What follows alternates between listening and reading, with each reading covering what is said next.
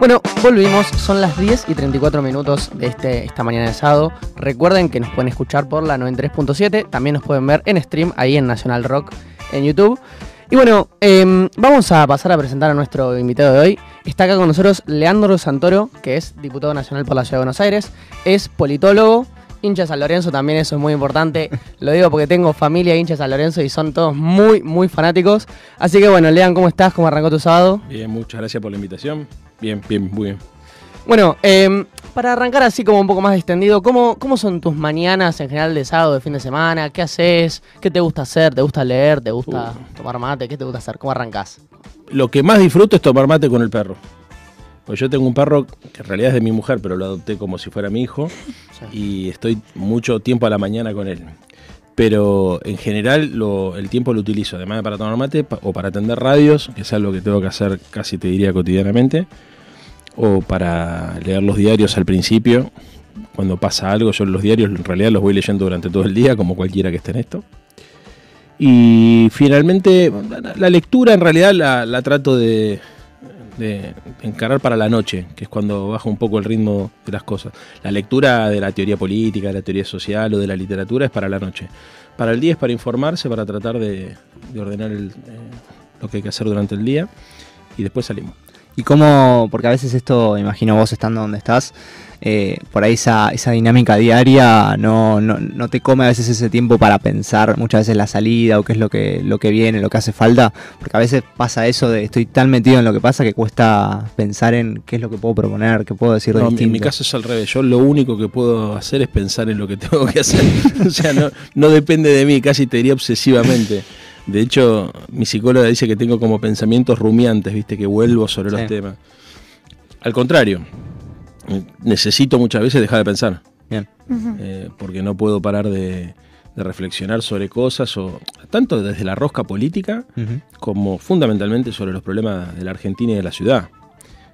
Puede parecer un cliché lo que les voy a decir, pero realmente lo que ordena mi cabeza todos los días, sacando las cuestiones familiares, a ver, una hija se está enferma de cualquier boludez, le agarra 38,5 de fiebre, se me Prioridad. acabó todo a mí. Pero No, no, no puedo pensar en otra cosa, no puedo leer, no puedo hacer nada. O sea, funcionó en piloto automático.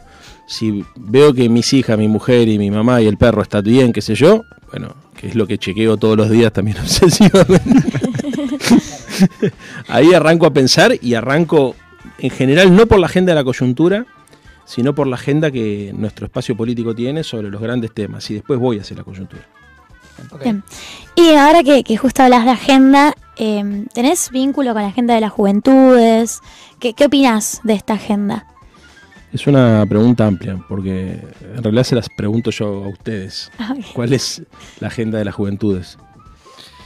Para mí, ahí como está bastante la pata ambiental, que es un poco lo, lo que trabajamos en la organización en Jóvenes por el Clima, y también laburamos, eh, creo que, la, la juventud a nivel mundial, desde las diferentes perspectivas, tanto, no sé, la- las juventudes del norte viendo cómo sus países hicieron, bueno, no, eso, usufructuaron los recursos naturales de la mayoría de la humanidad, como, eh, nada, acá, viendo todos esos costos ambientales.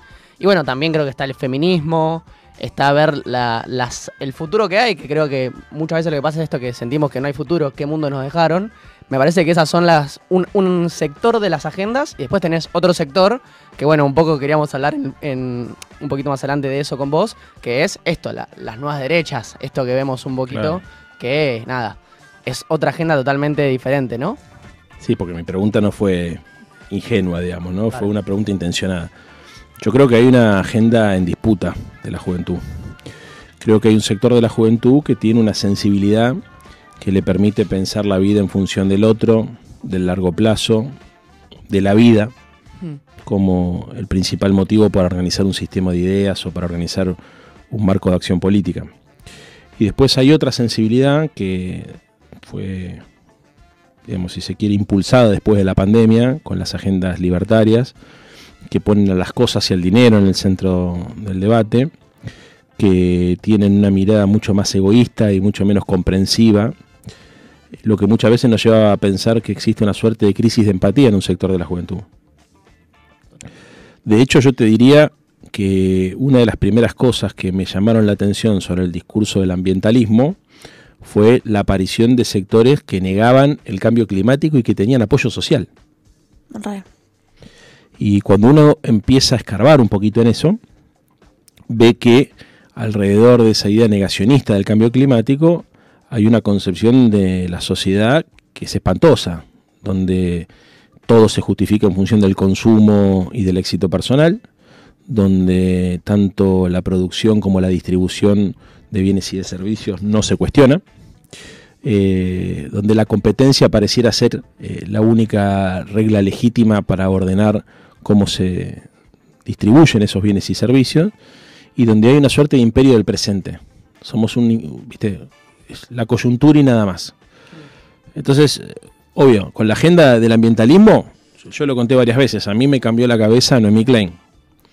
Cuando llegué al libro ese de Esto lo cambia todo, eh, me di cuenta que estaba montado sobre un montón de prejuicios, porque cuando yo empecé a militar 89-90, el ambientalismo era una suerte de bandera naif de, de, un sector que mientras todo se caía a la mierda se preocupaba por la salud de las ballenas. Y para los que teníamos conciencia social y política nos parecía un esnovismo.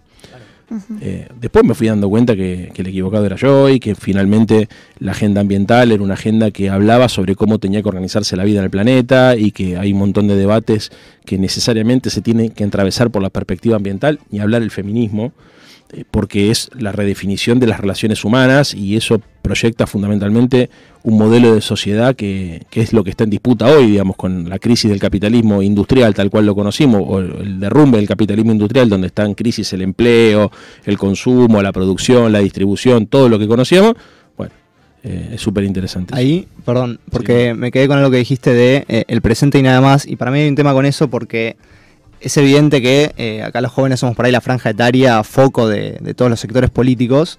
Eh, y a veces no, desde este lado, yo lo que pienso es que eh, no nos están vendiendo futuro, que es eso. Y cuando nadie te vende un futuro, nadie te imagina ese camino, lo que terminan haciéndome ellos un montón de discursos que nos desocializan de alguna manera. Entonces, siento que a veces le cuesta a los diferentes sectores de la política darle a los jóvenes una agenda que les permita proyectar su calidad de vida, digo, qué quieren hacer para realizarse, y siento que eso es lo que está faltando en general. Te convido a cambiar el verbo, porque no te tienen que vender futuro. Eh, Silvio Rodríguez cantaba una canción que decía, te convido a creerme cuando digo futuro. Eh, el verbo vender es un verbo que, no sé si siempre va con la política. Me parece que no. Eh, igual entiendo lo que decís, porque fundamentalmente la, política propone alternativas o propone ideas y es la gente la que decide y opta. Pero la idea del ciudadano consumidor eh, es una idea que está muy arraigada en nuestro sentido común y que eso tiene que ver con las dificultades que tenemos para construir una sociedad más humana, que es que finalmente mercantilizamos todo y lo primero que mercantilizamos es el lenguaje. Hay, hay un problema ahí y no te lo digo por chicana porque lo no, no, pasa a mí. O sea, yo también muchas veces cuando tengo que hablar rápido o tratar de, sintetizar algunas cosas, utilizo verbos que en realidad, por ejemplo, son de otras disciplinas como la economía para hacer análisis sociales, ¿viste? Y eso es un problema porque si nosotros pensamos como si todo fuese una mercancía y como si la única dinámica legítima en la sociedad sea la dinámica del mercado, entonces es imposible entender, por ejemplo, eh, que no tenés derecho a comprar, eh, no sé, cualquier cantidad de hectárea, talar árboles y llevar adelante un emprendimiento económico simplemente porque tenés el dinero para hacerlo. Porque hay límites. Claro. Entonces, hay una reflexión profunda alrededor de qué modelo de sociedad queremos construir. Yo, por empezar, quiero construir un modelo de sociedad donde el ser humano sea el centro de todo. Siempre me pasó.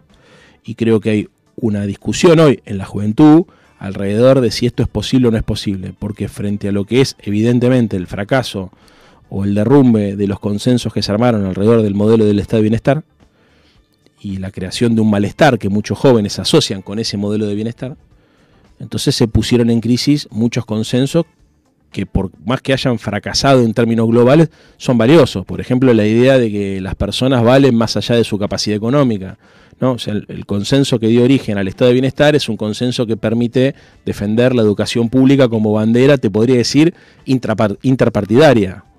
Todos los partidos en la Argentina, de centro derecha, de centro izquierda, lo recuperaban a Sarmiento, hablaban de...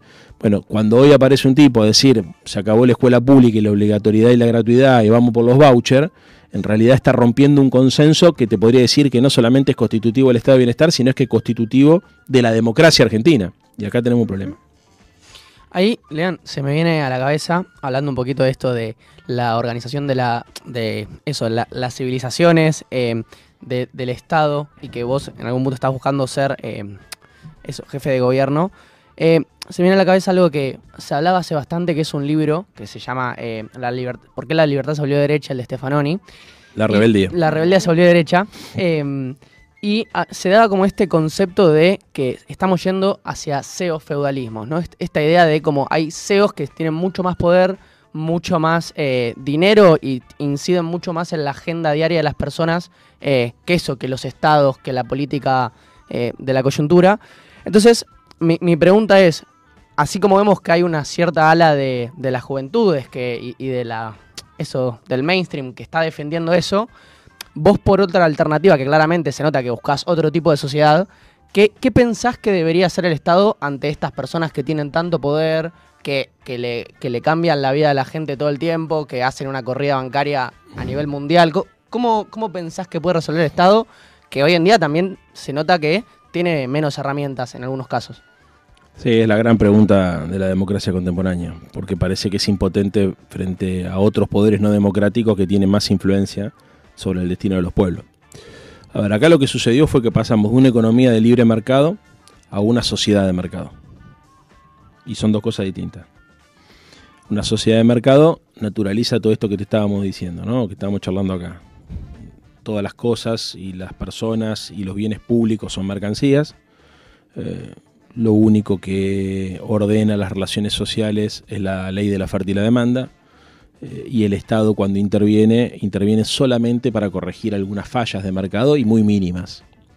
Bueno, ese modelo de sociedad es un modelo de sociedad espantoso, es la ley de la selva, eso es una sociedad eh, jerárquica, repetitiva, desigual, espantosa, donde si naciste pobre te morís pobre, y ya estamos hablando no de feudalismo, sino de vasallaje, o sea, una cosa todavía mucho más, más dolorosa. Ahora, ¿cómo hacer desde la política para ponerle límites al abuso del poder financiero concentrado, para terminar con este totalitarismo de mercado? Bueno, primero hay que recomponer el vínculo con la sociedad. Eh, no hay instrumentos que puedan limitar estos procesos depredatorios porque no hay consenso social alrededor de esto. Mañana el Estado te pone una multa, eh, nadie se escandaliza si después la justicia con un amparo te levanta esa multa. ¿Mm? Es más, mucha gente eh, podría llegar a protestar en contra del Estado tratando de limitar la libre empresa o la libre iniciativa privada, por más que sea. Lo vimos, por ejemplo, con la ley de medios, lo vimos con, muchos debates en la sociedad donde la discusión era, che, ¿cómo se limita este poder absoluto? Porque eso también es parte de la, de la democracia y de la república, que es el poder absoluto del mercado o de los mercados financieros y un sector de la sociedad diciendo es un error, ¿cómo vas a penalizar a los exitosos? Déjalo que acumulen todo lo que quieran. Entonces, hay un problema hoy para nuestra sensibilidad, chiques, que es que el sentido común ya no solamente se volvió neoliberal, sino se volvió profundamente reaccionario e inhumano.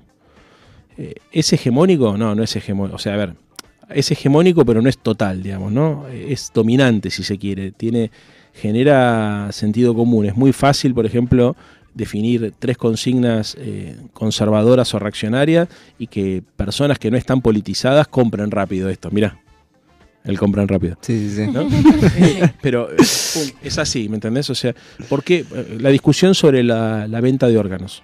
¿no? La verdad que hace cinco años atrás cualquier dirigente político que hablaba sobre la venta de órganos quedaba descalificado para la competencia electoral. Pero no porque la justicia o la política lo excluyera, sino porque la sociedad no toleraba que venga uno a decir, si yo tengo plata tengo derecho a comprarte un riñón. Hoy eso no pasa.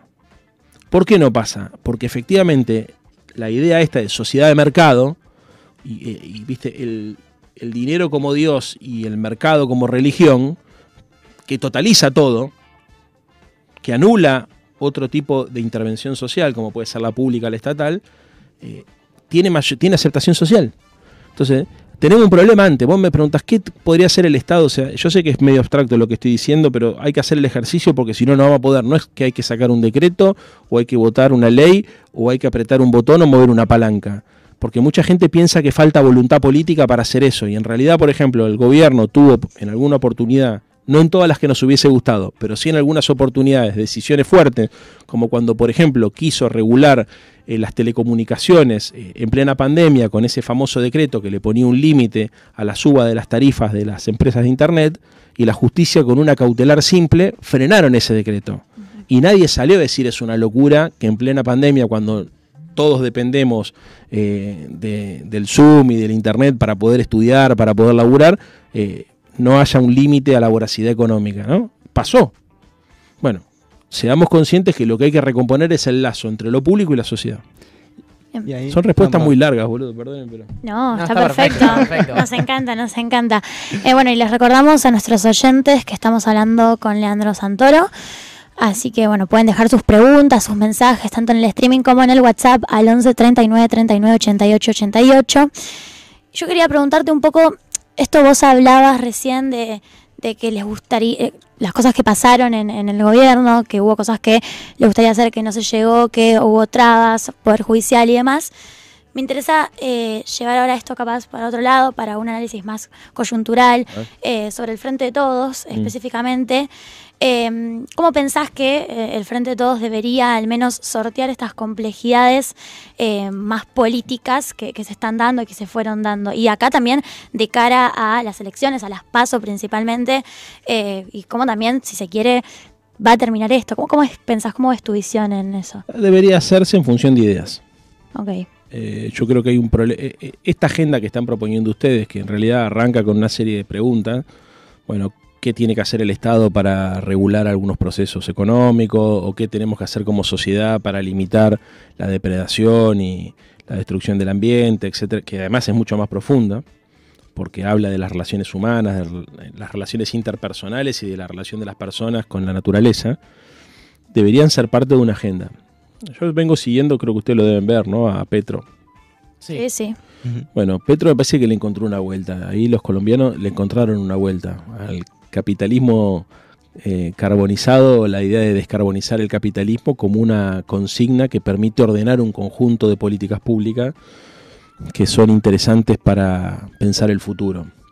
Si vos no tenés utopías, si la política solamente es gestión, entonces la rosca es solamente por espacio de poder. Si vos tenés claro cuál es la batalla que tenés que dar, tenés utopías, y el debate es por instrumentar algunas políticas, es mucho más sencillo eh, disminuir las tensiones internas. Yo creo que a medida que el grado de politización de la política baja, o sea, a medida que se discute menos de política y más de poder en, las organizaciones políticas, el grado de conflicto aumenta. Entonces, ¿qué hay que hacer? Hay que construir un programa, que eso es lo que nosotros estamos haciendo.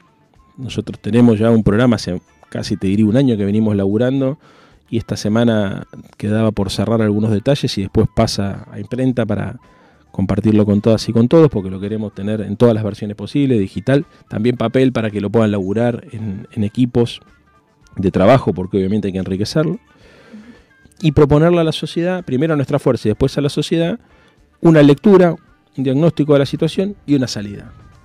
En función de eso, creo que va a quedar muy claro qué tipo de candidato y qué tipo de campaña hay que hacer. Totalmente. Entonces sos un defensor de las pasos porque permite este por ahí intercambio de ideas y que sea la gente la, que defina. ¿Te parece positiva esa herramienta? Me parece positiva, a ver, pero tácticamente me parece equivocada para el frente de todos hoy. O sea, yo cuando se discutió suspender las pasos, anticipé mi postura contraria a la idea de suspender las pasos faltando tan poco tiempo para las elecciones, contra la opinión de muchos.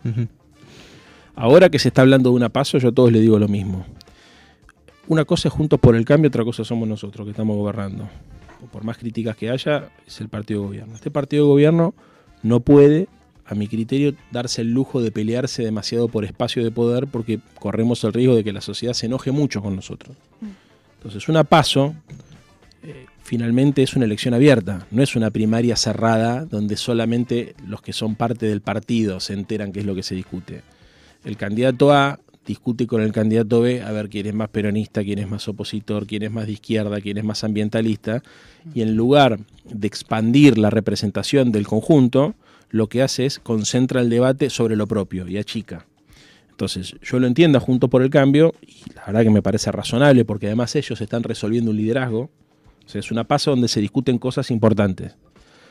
En el caso nuestro, hasta ahora Cristina, sin vocación de pelear electoralmente, Massa sin vocación de pelear electoralmente y Alberto autoexcluido de la competencia, me da la sensación que el debate no va a ser por liderazgo, va a ser más por política. Entonces hay que tratar de eh, reducir los daños posibles de, una, de un conflicto no son tantos los candidatos que tengan o que tienen buen diálogo con la sociedad.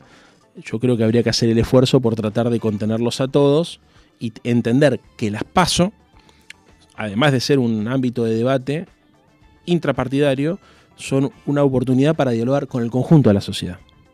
Entonces, en el caso de la ciudad, por ejemplo, eh, yo estoy trabajando para que no haya paso pero no porque quiero imponer, porque quiero que acordemos un programa, un discurso, una lista, que acordemos todo para poder ir a buscar los votos eh, independientes que no quiero que se me vayan eh, conjuntos por el cambio con los libertarios o que no vayan a votar. Porque supongo que corremos el riesgo de si nos peleamos entre nosotros, de terminar achicando la, opción. Ahora, esta es mi posición. Si hay otros compañeros u otras compañeras que piensan que lo más conveniente es ir a una primaria, iremos a una primaria, porque de hecho eh, nadie tiene la virome para prohibir que alguien se presente.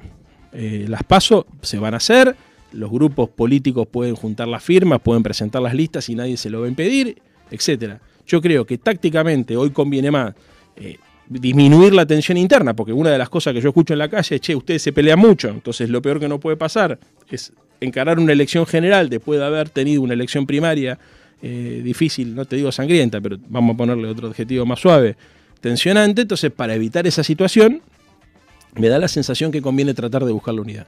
Si no se puede, o hay alguno que está, o alguna que está disconforme con esto, que yo, vamos a las pasos y yo no van a encontrar ninguna descalificación de parte de quien les está hablando.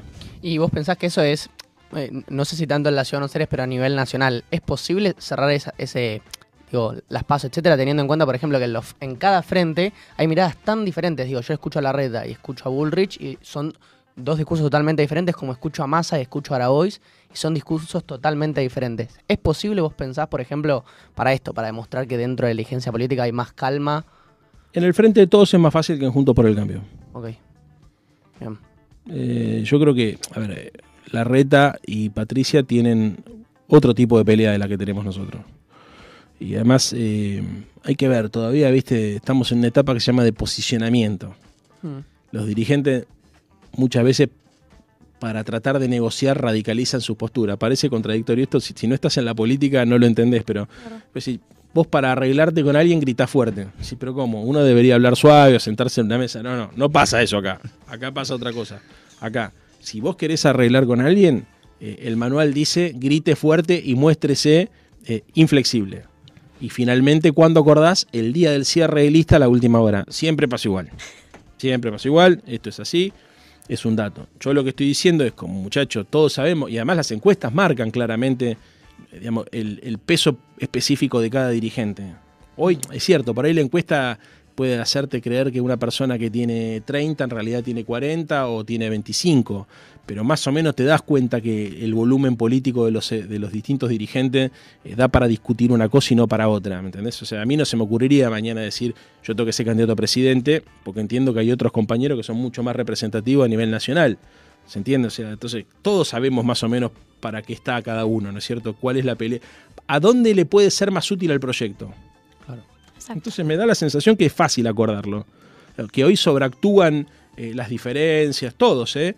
¿eh? porque están buscando un posicionamiento electoral interno, ¿no? Buscan un nicho. Hay gente que está muy enojada, entonces gritas mucho, eso genera empatía o genera identificación, fortalece. Ahora, finalmente, ¿cómo termina esto?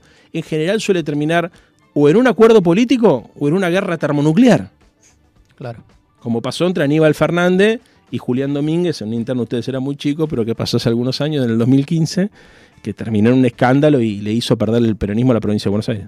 Estamos acá de nuevo y pusimos esta canción porque cuando preguntamos al equipo de Lean qué, qué canción podíamos poner, qué canción le gustaba a Lean, nos pasó esta canción, entonces te queremos preguntar, Leandro, ¿qué, qué te mueve, qué te lleva esta canción? ¿Y por qué la estuviste cantando recién? Recién estabas a full cantando. Me parece extraordinaria. Extraordinaria esta canción. Es de Valeria. Y no sé, no tiene ninguna explicación por qué me gusta. O sea, me gusta el estribillo, me gusta cuando dice ¡Sas! ¡Muñeca! ok, bien, bien. Y además no, eh, me parece una injusticia que no haya sido una canción, porque si ustedes la escuchan está preciosa esta canción. Es más, un día le dijo un rockero muy conocido que la tenía que adaptar al rock. Al rock. Exactamente. Y me la pasó. Y cuando se la pasé a mi compañera, me dijo, ¿vos le prestaste atención a la letra? Y tiene algunas cosas que hoy son imposibles de cantar, digamos, ¿no es cierto? Pero digo, no, mejor no la cantemos. ok. Bueno. Otra época, los 80. Quiero ir a, un tema que, nos interesa mucho también. Eh, yo soy estudiante secundaria y quiero ir por el lado de, las escuelas, de, lo que está pasando también en la gestión actual de la ciudad de Buenos Aires. Digo, bombardeos constantes, venimos de hace una semana una movilización muy masiva. Em, bueno, Acuña, Larreta, todo el tiempo ahí como, como presente en estas discusiones con centros de estudiantes, con colegios secundarios y demás. Em, bueno, Ministerio de Educación eh, de la ciudad en general, noticia cada 2x3. Me interesa saber cómo, cómo abordarías esta problemática, qué, es tu prioridad quizás cuando, ¿no? con tu candidatura, qué, qué pensás sobre esto, tema de falta de infraestructura, qué, qué, qué es lo primero que se te viene a la cabeza cuando pensás de escuela y qué, qué quieres cambiar capaz. Todo. Todo. Todo, hay que hacer una revolución educativa. La discusión son sobre los contenidos, me parece, porque yo le escucho a muchos dirigentes hablar de la revolución educativa y después van por cualquier lado. A ver, está claro que en materia de educación el gobierno de la ciudad tiene un cero, cero le ponemos, cero. Eh, desinvirtió en todos los aspectos posibles, en infraestructura, salario docente, eh, tecnología, un desastre lo que hicieron. La verdad que para mí, no, no quiero personalizar, pero me parece que Acuña es una de las peores ministras que tiene la red. ¿Por qué? Y básicamente porque es muy difícil encontrar un ministro que interactúe con una comunidad tan viva como la comunidad educativa que no tenga ningún tipo de apoyo. Por ejemplo, vos hablas con la gente de la cultura y hay uno que puede estar más o menos a favor de Quique, eh, que es el, actual Bogadro, el actual ministro de Cultura, pero más o menos lo respetan todos. O sea, gente nuestra de la cultura dice, bueno, yo estoy, no sé, soy crítico de tal aspecto de la política cultural, pero el tipo está presente. Con el caso de Acuña no conozco a nadie, ni docente, ni padre, ni alumno que te hable, que te hable bien. Y la verdad es que está obligada por ley ella a interactuar con la comunidad educativa. Es una es un área, una materia muy especial la educación, donde tenés que tener diálogo con todos los sectores. Pasó de todo, quisieron cerrar escuelas nocturnas, cerraron profesorado, jardines de infantes, hicieron un desastre en materia de primera infancia. Para mí la política de terciarización de la educación inicial eh, no corresponde es una suerte de, lógica asistencialista cuando debería ser una política educativa activa de parte del gobierno de la ciudad. Es donde yo pondría el foco en tratar de resolver rápido el problema de las 30.000 vacantes de la educación inicial, porque además es la mejor manera de preparar el sistema para que después los chicos puedan aprender en la secundaria o en la primaria los contenidos necesarios para no abandonar el cole en la secundaria. Eh, si no resolvés lo básico, después los problemas se acumulan en materia educativa. Habría que elaborar sobre todos los temas. A uno, si vos me dirías, che, ¿sobre qué pondrías el énfasis? Escuelas de infante. Hay que hacer escuelas de infante en la ciudad de Buenos Aires para los chicos y las chicas de 45 días a 4 años de edad, donde eh, se invierta mucho en alimentación, en estimulación temprana, que donde el sistema los incluya desde una mirada educativa y no social y asistencialista, y garantizar que en esos primeros años, que son los más importantes de la formación de una persona, se adquieran las habilidades blandas, que son las que te van a permitir después empezar a hacer operaciones matemáticas sencillas, comprender textos, etc. Segundo, creo que hay que ampliar en materia de política para la, educación primaria eh, las jornadas extendidas, es una asignatura pendiente. En materia de política para la secundaria habría que buscar eh, ampliar la oferta de especialidades y modificar el régimen de pasantías. El régimen de prácticas laborales tiene que estar vinculado a lo que los chicos estudian y no a lo que, viste, lo que necesita el mercado. Necesitamos gente para hacer sándwich de miga, entonces, viste, si vos estudiás no sé, con un bachillerato con orientación humanística te mandamos a hacer sándwiches de miga, no tiene sentido. Sí, sí, esta semana de hecho eh, está como ahí primer plano de los chicos en los supermercados. En los supermercados, específicamente eh, rellenando las góndolas. Bueno, eso no sé que, digamos cuál es el valor pedagógico eh, de, reponer paquete de hierba. yo laburé en un almacén cuando era pibe te puedo asegurar que no aprendí nada. Sí, había que rotar los yogures para que los que no se vencen y los más nuevos queden al fondo y los más viejos queden adelante, pero eso no hay, no hay mucha práctica laboral que hacer ahí. Y finalmente creo que hay que pensar el tema de los profesorados y los terciarios, porque hubo una política predeterminada para tratar de ir en contra de los profesorados y los terciarios y sin consultar a la, a la comunidad educativa. Todo esto más la necesidad de aumentar de base el presupuesto educativo, mejorar la infraestructura escolar, que es una asignatura pendiente, y garantizar lo mínimo, que es que las ratas no muerdan a los alumnos. Como pasó la semana pasada en el huergo. También. Total. Bueno, Leandro, em, pasando de eje, yendo más a, la economía, un tema que, viene movilizando bastante a nuestra sociedad hace bastantes años, yo quería ir algo más macro y más histórico, eh, que es algo que vengo pensando hace bastante, que es muchas de las cosas que hoy en día los problemas económicos, financieros, de, alquiler, eh, industriales que tenemos hoy en día en nuestro país, vienen cuando uno empieza a buscar en lecturas históricas, económicas, sociológicas, etcétera, de todos los índoles sociales, vienen desde la dictadura, ¿no? Y lo que a mí se me, la pregunta que siempre se me viene a la cabeza es, ¿por qué vos pensás que en los momentos de mayor consenso político para desarmar muchas de estas estructuras, no fue posible terminar de desarmarlas? ¿Cómo, o sea, ¿por qué no se generó, por ejemplo, el consenso cultural y social para desarmarlas? ¿Qué, qué pasó ahí en el medio? O eso, ¿cómo eran los órdenes sociales que, no se pudo desarmar? ¿Qué, ¿Qué, pensás de eso? Como la ley de identidad financiera. Claro, por ejemplo. Está buena la pregunta que hacen. A ver, primero creo que algunas cosas sí se desarmaron, muy importante. Eh, la sociedad argentina avanzó hacia niveles de libertad que eran absolutamente inimaginables hace 25 años atrás.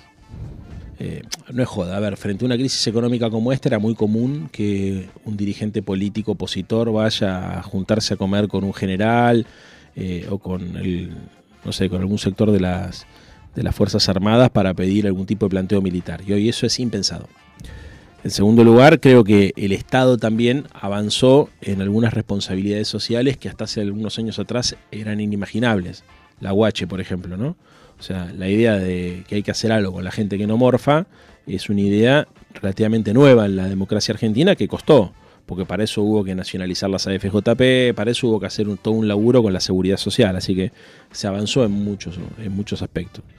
Después hay un problema grave, chicas, que es el mismo que les vengo planteando del arranque, que es que el neoliberalismo cultural no fue derrotado. Y no es un problema argentino, es un problema global. Vos mirá hoy lo que está pasando. En España están discutiendo ahora qué hacer eh, con los muertos de la Guerra Civil Española. ¿no? Por poner un ejemplo, no lograron nunca ellos hacer eh, un proceso parecido al que hicimos nosotros acá con la CONADEP, el nunca más, el juicio a la Junta, la reapertura de los juicios, todo eso que fue, la verdad, histórico a nivel global, en muchos países del mundo es una utopía. Y sin embargo acá en la Argentina se dio. Ahora, ¿qué tuvimos nosotros y qué, cuál es la línea que tenemos que elaborar? Y la del aumento de la conciencia social. Eh, hay un laburo clave que es vincular a la sociedad con la política desde otro lugar, no solamente el de la demanda, sino desde el de la problematización. Mientras más capacidad tengamos para entender eh, lo complejo de los procesos sociales, va a ser más fácil que las cosas cambien. Por eso es tan importante luchar contra la forma de hacer política de la derecha que hipersimplifica todo. ¿Cómo se resuelven los problemas? Dinamitando el Banco Central. bueno. O cambiando a un presidente por otro. Es una estupidez suponer que las cosas van a cambiar porque sacaste a Juan y lo pusiste a Pedro. Por más que Juan y Pedro piensen distinto. O sea, los procesos sociales se articulan, se construyen. Eh, yo creo que nosotros tenemos que tener muy claro que el principal laburo de cualquier militante político, sea partidario o sea como en el caso de ustedes que no tienen una definición partidaria específica, pero que tienen compromiso político, es tratar de elevar el nivel de conciencia de la sociedad. ¿No? Y, ahí lean, pero vos por ejemplo, en, esto yo, estoy de acuerdo en esta perspectiva, pero también veo que el otro lado, los, esos poderes fácticos tienen muchísimo poder. Digo, manejan los medios, tienen como una construcción donde ok, nosotros les tiramos con un par de, no sé, de palos y ellos tienen todo un arsenal detrás construido muy poderoso y que también en esto, en estas relaciones que arman, por ahí cuando vos les tirás con esos palos te dicen autoritario y ellos que deciden sobre la vida humana todos los días no son autoritarios. Digo, ¿cómo? A mí ahí se me da también la pregunta. Y bueno, sí, pero esto es la democracia. Mm. Porque además atrás de esos sectores hay millones de argentinos que piensan como ellos. A ver, te voy a ser muy franco. Yo creo que a ningún juez de la Corte Suprema lo votó nadie. Pero creo que hay muchos argentinos que piensan como los jueces de la Corte Suprema. Ese es el problema que tenemos. El problema no es que Lorenzetti o Rosenkrantz o Maqueda eh, son paracaidistas polacos que un día cayeron en el edificio del Palacio de Justicia y desde ahí se pusieron a dominar el, no sé, el mundo, la justicia local. No, hay un sector de la sociedad que es profundamente conservadora, y ese sector de la sociedad, te podría decir, es casi tan numeroso como otro sector de la sociedad que cree que las instituciones del Estado tienen que estar puestas al servicio de la ampliación de la igualdad y de la libertad de las personas. Entonces, el drama que nosotros tenemos, eh, yo creo que es que comprendemos mal algunos fenómenos. Atrás de, de los poderes fácticos, por ejemplo, uno muchas veces dice los medios hegemónicos de comunicación. Compañero, los medios hegemónicos de comunicación tienen una peculiaridad, son líderes en rating. Quiere decir que alguien los ve, y no es que no hay opciones. Tenés muchas opciones. O, la primera opción es la de no ver televisión, ¿no es cierto? Pero está y no nos pasa solamente en la Argentina. Hay, me parece a mí, eh, un movimiento cultural reaccionario que arrancó, podría decir, hace 7 o 8 años atrás, que se aceleró muchísimo con la pandemia y con la pospandemia. Eh, que, bueno, lo que decías vos del libro, ¿no? De La rebeldía se volvió derecha, de Pablo que arranca en las redes sociales, que de las redes sociales pase a los medios hegemónicos de comunicación y de repente empezó a colonizar el sentido común. Entonces, todas las cosas que nosotros vemos como deseables, hay un sector de la sociedad importante que las ve como indeseables. Y, en ese sentido, porque ahí como contrapunto siempre lo que me surge es, eh, sin subestimar obviamente la, importancia y la fuerza que tienen estos poderes fácticos y por ahí eh, la, época que estamos viviendo, siento que a veces lo que termina sucediendo es que, eh, y en, esta, en línea con esto que vos decías de la necesidad de en lugar de discutir lógicas, de poder discutir ideas y reconciliarse un poco con la gente, a mí me pasa que a veces lo que termina pasando es que uno termina cayendo en el lugar común de decir que, bueno, la gente hoy se corre a la derecha como si la gente fuera o culpable o demasiado manejable. ¿Dónde está esa falla propia de los otros sectores para de vuelta, no enamorar a la gente o no convencerla de que otro tipo de mundo es posible. Primero sí, la sociedad se corre a la derecha. Ok. Hay un giro a la derecha, es innegable. Segundo, me parece que la izquierda está carente de novedades y de creatividad. Eh, tercero, creo que hay una crisis social que se debe esencialmente a que la guita no alcanza no solamente en la Argentina, sino en todo el mundo. Yo tuve la suerte de estar hace un mes y pico atrás en Europa, invitado por el Partido Verde Alemán, que me invitaron a recorrer ahí, estuve en Hannover, en Berlín, y tuve la posibilidad de hablar con mucha gente que vive en Alemania, argentinos que viven ahí, y estamos hablando de salarios de 2.500 euros con alquileres de mil y pico de euros. O sea, no es el boom de consumo que te venden. Europa, el primer mundo, Alemania. Eh, y está pasando, en España pasa lo mismo, los mil euristas gente que gana 1.000, 1.200 euros y le sale 800 euros alquilar, o sea que tiene una suerte de vida de subsistencia. Entonces, eso está generando una disconformidad con el sistema democrático. Lo loco es que en lugar de impugnar el sistema económico, la derecha labura sobre la conciencia social para que la sociedad impugne el sistema político. O sea, en lugar de hablar mal del capitalismo, hablamos mal de la democracia. Entonces, ¿por qué sucede eso? Entre otras cosas, porque yo creo que hubo una reacción conservadora a una oleada transformadora muy interesante. El feminismo generó no solamente un montón de avances sociales, sino exactamente el efecto contrario. Generó la organización de un sector de la sociedad que se vio amenazada por las consignas de las chicas.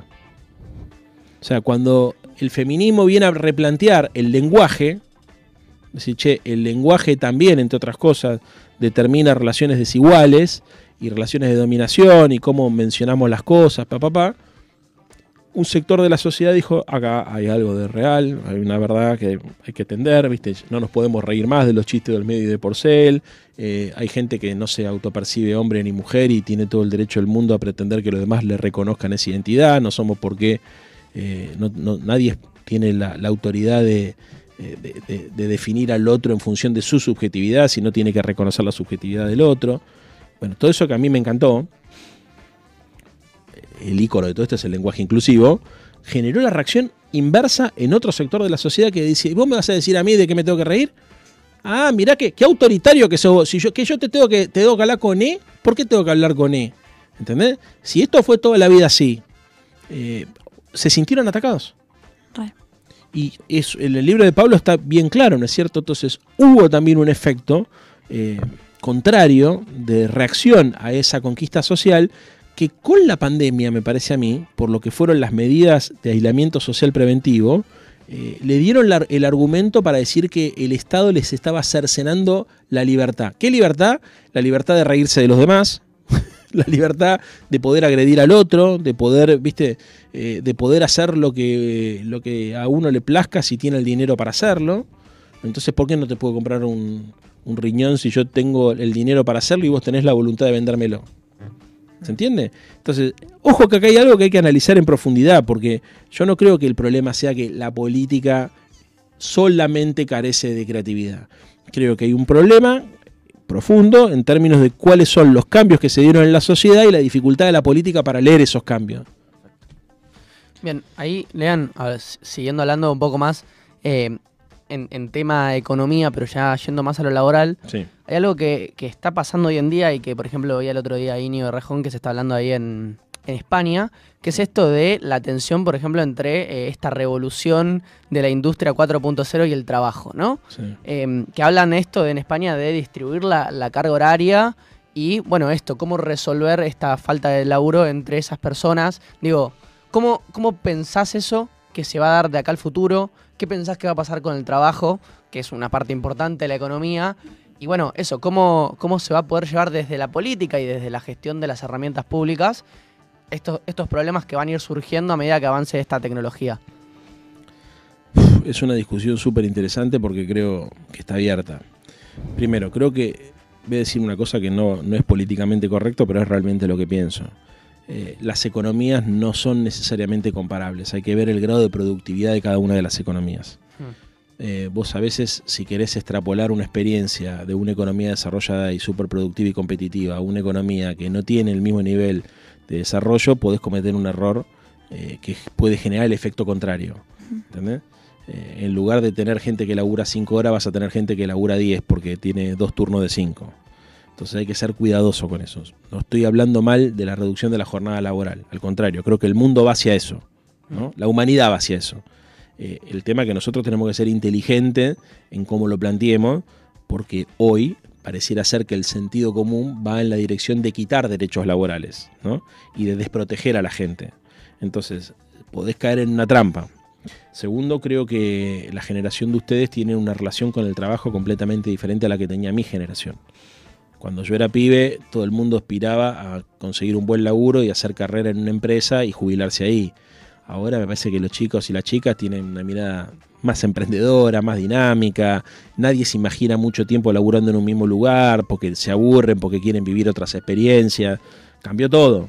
Entonces hay que tener claro que la demanda, por ejemplo, eh, de profesiones liberales eh, es una demanda que a mi generación, que es la que hoy está empezando a, tomar la posta en las decisiones de gobierno, eh, no le planteaba, no, no le pintaba. Por eso creo que hay que ser cuidado. Y ahí ustedes tienen mucho para aportar en este sentido, ¿no? Porque la verdad, chiques, eh, los grandes procesos históricos de transformación social se produjeron una vez que la juventud logró articular una serie de demandas sociales que estaban invisibilizadas y las visibilizó y las llevó hacia arriba. Hoy veo que eso pasa por derecha, pero no veo que esté pasando por izquierda. Mm. ¿Entendés? O sea, yo creo que muchas veces, y lo vengo viendo hace tiempo, yo noté, por ejemplo, que la discusión sobre el aborto tomó otro, otro, otra magnitud cuando Cristina revisa su posición, porque durante mucho tiempo había muchos compañeros que eran kirchneristas, militantes, qué sé yo, que estaban a favor del aborto, pero como Cristina estaba en contra, eh, viste, no, no, la militaban con toda la intensidad que la tenían que militar. Cuando Cristina cambió su posición, ahí todo, viste, nos sentimos liberados para decir, ah, bueno, era lo que pensamos. Y eso está mal. Eso está mal. O sea, eh, la juventud siempre tiene la obligación de tensionar tensionar en el sentido de la responsabilidad, de la ética de las convicciones y de la ética de la, de la responsabilidad, o sea, tensionar en el sentido de, lo que es posible, de lo que, de lo que uno tiene que buscar eh, como forma, te quiere decir, uno podría decir tensionar es dinamitar el Banco Central o, poner en crisis el régimen democrático, eso tensiona, pero yo estoy hablando de otro tipo de tensión. Hablo de la tensión del que plantea, por ejemplo, eh, cómo ordenamos la producción para evitar que, no sé, que los árboles se sigan cayendo al piso, los gases se sigan yendo a la atmósfera y los plásticos se sigan yendo a los mares. Ahí hay una discusión profunda que, tiene que replantear la forma de producir y de consumir, para la cual hay que, hay que tener una, mirada política propositiva. Ok, Lean, ahí se me venía, cuando hablaste de la juventud, se me venía a la cabeza un poco algo que dijiste, que es esto de que los hoy en día, por ejemplo, la, generación centennial o millennial tiene más esto de no estar tan atado a un trabajo toda la vida, pero también algo que se habla mucho en función de esto es eso, muchas veces esa inestabilidad está buena, porque, bueno, e, ese orden como de uno puede ir cambiando, pero también cuando tus condiciones materiales no acompañan mucho eso, es una gran inestabilidad y que eso se ve muy asociado hoy en día a todas las enfermedades de depresión, de, todas esas cosas. Digo, eso también, cómo hay una política para resolver este tipo de problemas, de eso, e, esa inestabilidad que también trae estas cosas de depresión, de ansiedad. Sí, ansiedad. Y es una buena pregunta porque está cambiando todo tan rápido que me parece que muchas veces nuestra generación va atrás de los acontecimientos. Eh, yo creo que primero uno tiene que evitar caer en dogmatismos, porque yo te estoy dando una definición general que no se ajusta a toda la realidad. Es como un tipo ideal beberiano, ¿viste? Los tipos ideales son conceptos que uno arma para tratar de interpretar la realidad. Lo que no puede confundirlo es con la realidad. Cuando yo te digo, mirá que hay mucha gente que no le importa tener un laburo fijo, no significa que el empleo en relación de dependencia tradicional desaparece. Mucha gente que por ahí está escuchando esto debe decir, a mí sí me gustaría tener un empleo fijo, porque no me gusta esto de vivir con la incertidumbre de saber si vendo o no vendo, etcétera, etcétera. ¿Está claro? Sí, sí. Estamos haciendo un promedio general. Y es un tema esto porque hay que articular un montón de políticas. Eh, de hecho, yo creo que el tema de la salud mental, que es un tema que, vos propusiste recién, eh, es uno de los principales ejes de nuestro programa, porque entendemos que así, como hay que tener una política ambiental, hay que tener una política educativa para la primera infancia, hay que tener una política para defender el ambiente generando otros medios de transporte alternativo, hay que ayudar a, cuidarle la cabeza a la gente. Porque todos estamos, son tan dinámicos los cambios que, y además están inhumano el mundo en el que vivimos, que es muy fácil caer en la depresión, en la ansiedad o, incluso en patologías más graves. Y esto hay que atacarlo, digamos, con, mucha inteligencia, porque tiene que ser necesariamente integral. La discusión del futuro es una discusión sencilla pero re problemática, es cómo logramos ser felices. ¿eh? La discusión de la felicidad es una... Por eso, ¿necesitas tiempo para el ocio? Sí. ¿Necesitas un estado que te ayude eh, si no tenés la guita suficiente, si tu prepago, tu obra social no te da la respuesta para acceder a un sistema de salud mental adecuado, sí. Pero también necesitas eh, herramientas para poder desarrollar tus ideas más allá de, la empresa en la cual vos trabajes, ¿viste? O sea, hay que repensar las relaciones entre la sociedad y la política en función de las agendas que tienen que imponer ustedes. Si no, o sea, si, si los únicos que van a. Si la juventud va a estar representada solamente por un grupo de gente que opinan que lo único que hay que hacer es retirar el Estado porque son los obstáculos los que limitan la posibilidad de la autonomía de las personas, y es un problema, porque es verdad que hay obstáculos, pero acá lo que hace falta, por ejemplo, en nuestro país son puentes, son alternativas, ¿no? No se trata solamente de retirar al Estado de algunos lugares donde tal vez haya que retirarlo porque hay mucha burocracia y jode. Es cierto eso. Ahora, el problema más grave es cuando el Estado no aparece y cuando lo que termina ocurriendo es que los poderes concentrados son los que determinan cuál es el resultado de tu vida y ahí para eso tiene que estar la acción pública. Recontra, sí. Em, bueno, estamos con Leandro Santoro, son las 11 y 29. Pueden ir dejando sus preguntitas, sus comentarios al 11 39 39 88 88. La consigna de hoy también se las vamos a ir adelantando, es ¿qué te molesta de tu ciudad? Súper interesante esto, porque ahora vamos a pasar como a una sección que nos interesa mucho, que es las ciudades. Pero antes quería preguntarte, eh, y más también de la pata ambiental, llevándolo para ese lado, ¿cómo crees que, que debería Argentina aprovechar los recursos estratégicos que tenemos. Te escucho hablar mucho de los modos de producción y me interesa, me interesa esto. ¿Sentís que, nos da mucha ventaja? Sí, yo creo que ventaja. Creo que hay que hacer un, lograr un equilibrio entre el desarrollo y la defensa del ambiente. Que nosotros tenemos recursos naturales que tenemos que poder aprovechar para desarrollar nuestra economía y al mismo tiempo tenemos que ser muy cuidadosos en no depredar el futuro de las próximas generaciones. Y para esto creo que es muy importante consensuar un modelo de desarrollo con todos los actores. Eh, alguna vez hablamos del Consejo Económico y Social como un espacio donde nosotros podamos juntar a los sindicatos, a los movimientos sociales, a los empresarios, a los grandes inversores, para poder utilizar esa riqueza en función de los intereses de la gente. Si no lo hacemos, eh, probablemente lo haga solamente el mercado.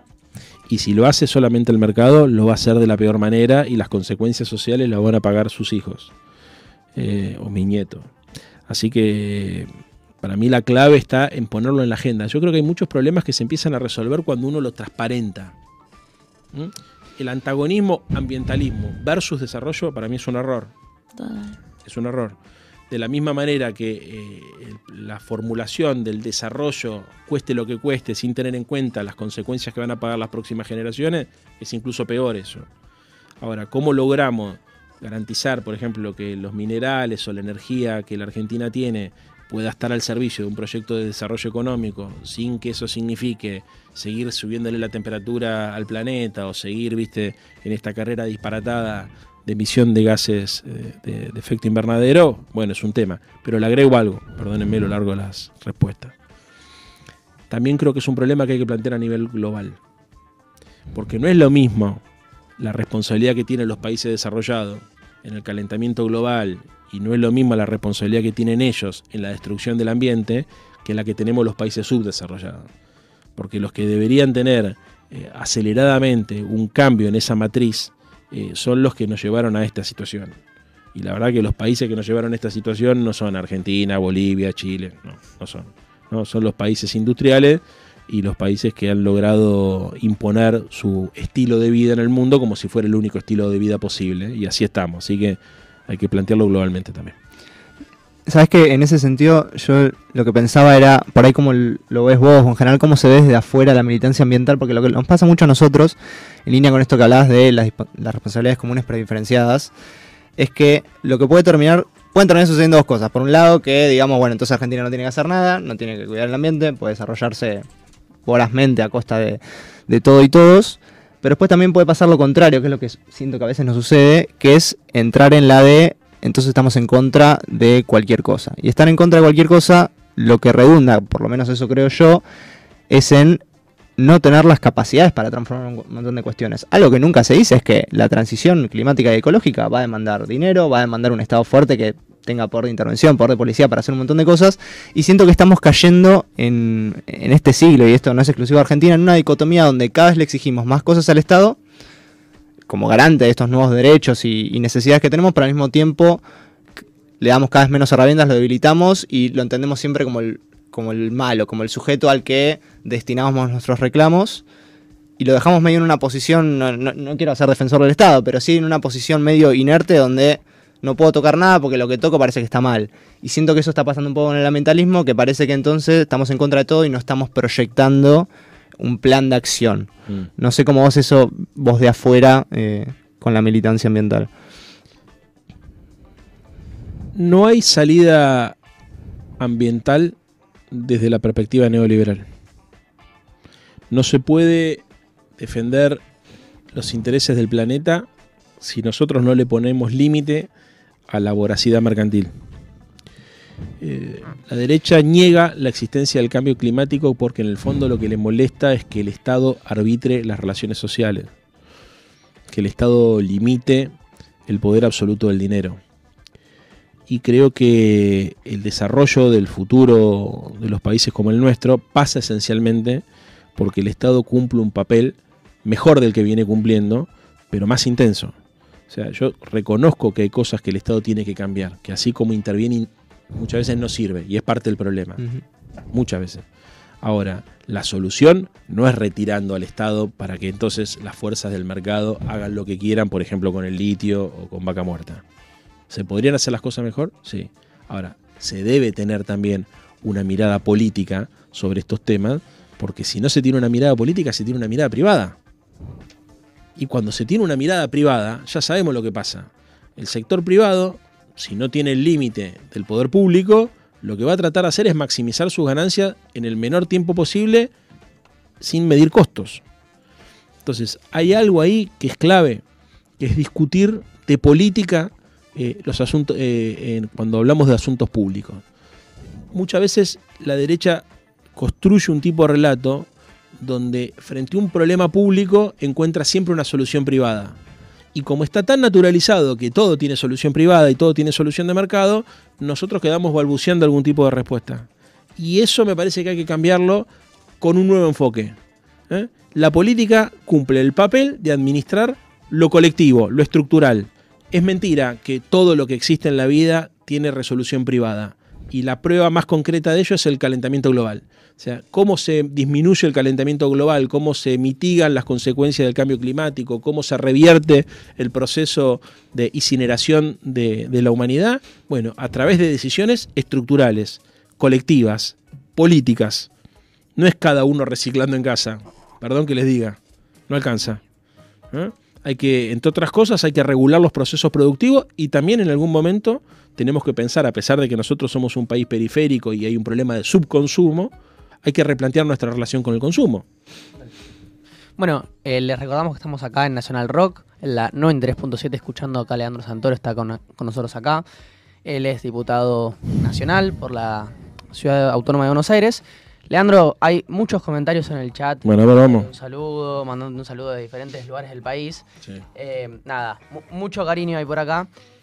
Y se me, se me venía a la cabeza eh, hablando un poco de ambiente, hablando un poco de política, algo que es una pregunta que vengo haciendo a todos los representantes políticos o que hablan de temas ambientales, eh, cada vez que vienen, que es en estos consensos que hay que generar, muchas veces lo que yo también veo es en el norte global, que me parece que es algo que surgió mucho, por ejemplo, con Trump o con las experiencias más de derecha en Europa también, que es que muchas de las sociedades cuando empiezan a ver que en el, en el norte global que sobreconsume, tienen que dejar de, de consumir tanto para llegar a, los límites ambientales que necesitamos, dicen, ok, ¿sabes qué hago en las próximas elecciones? Voto al presidente que no me pone restricciones.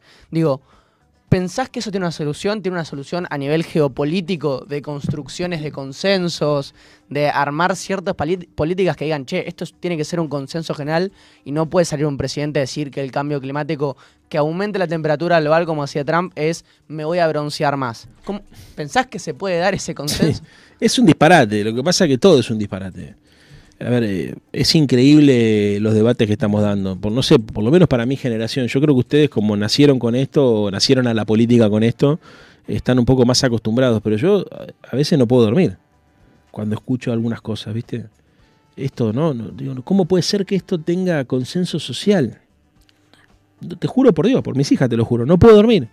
O sea, me angustio al punto tal que me atraviesa como ser humano, más allá del, hombre político que tiene que venir a, tratar de decir algo que, movilice y que despierte la expectativa. Porque la sensación es que los que tienen nuestra sensibilidad están con los brazos demasiado caídos, ¿no? Y los que tienen la sensibilidad contraria tienen la sensación de que es su momento. Y esto yo lo percibo. Ahora, si e, esta forma de ver el mundo llega a triunfar y se impone, es el fin de la humanidad es el fin de la humanidad, no de la democracia. ¿Qué hay que hacer? Primero, me parece que no hay que desesperar. Segundo lugar, creo que nosotros tenemos que armar un movimiento cultural. Y hay que armar un movimiento cultural que tenga definiciones claras acerca de hacia dónde queremos ir y de cómo queremos lograr eso. Cuando yo les hablo del programa, me gustaría que me vuelvan a invitar cuando el mes que viene o el otro cuando lo tengamos impreso, así lo podemos charlar, van a encontrar que lo estamos pensando en función de conseguir banderas de lucha.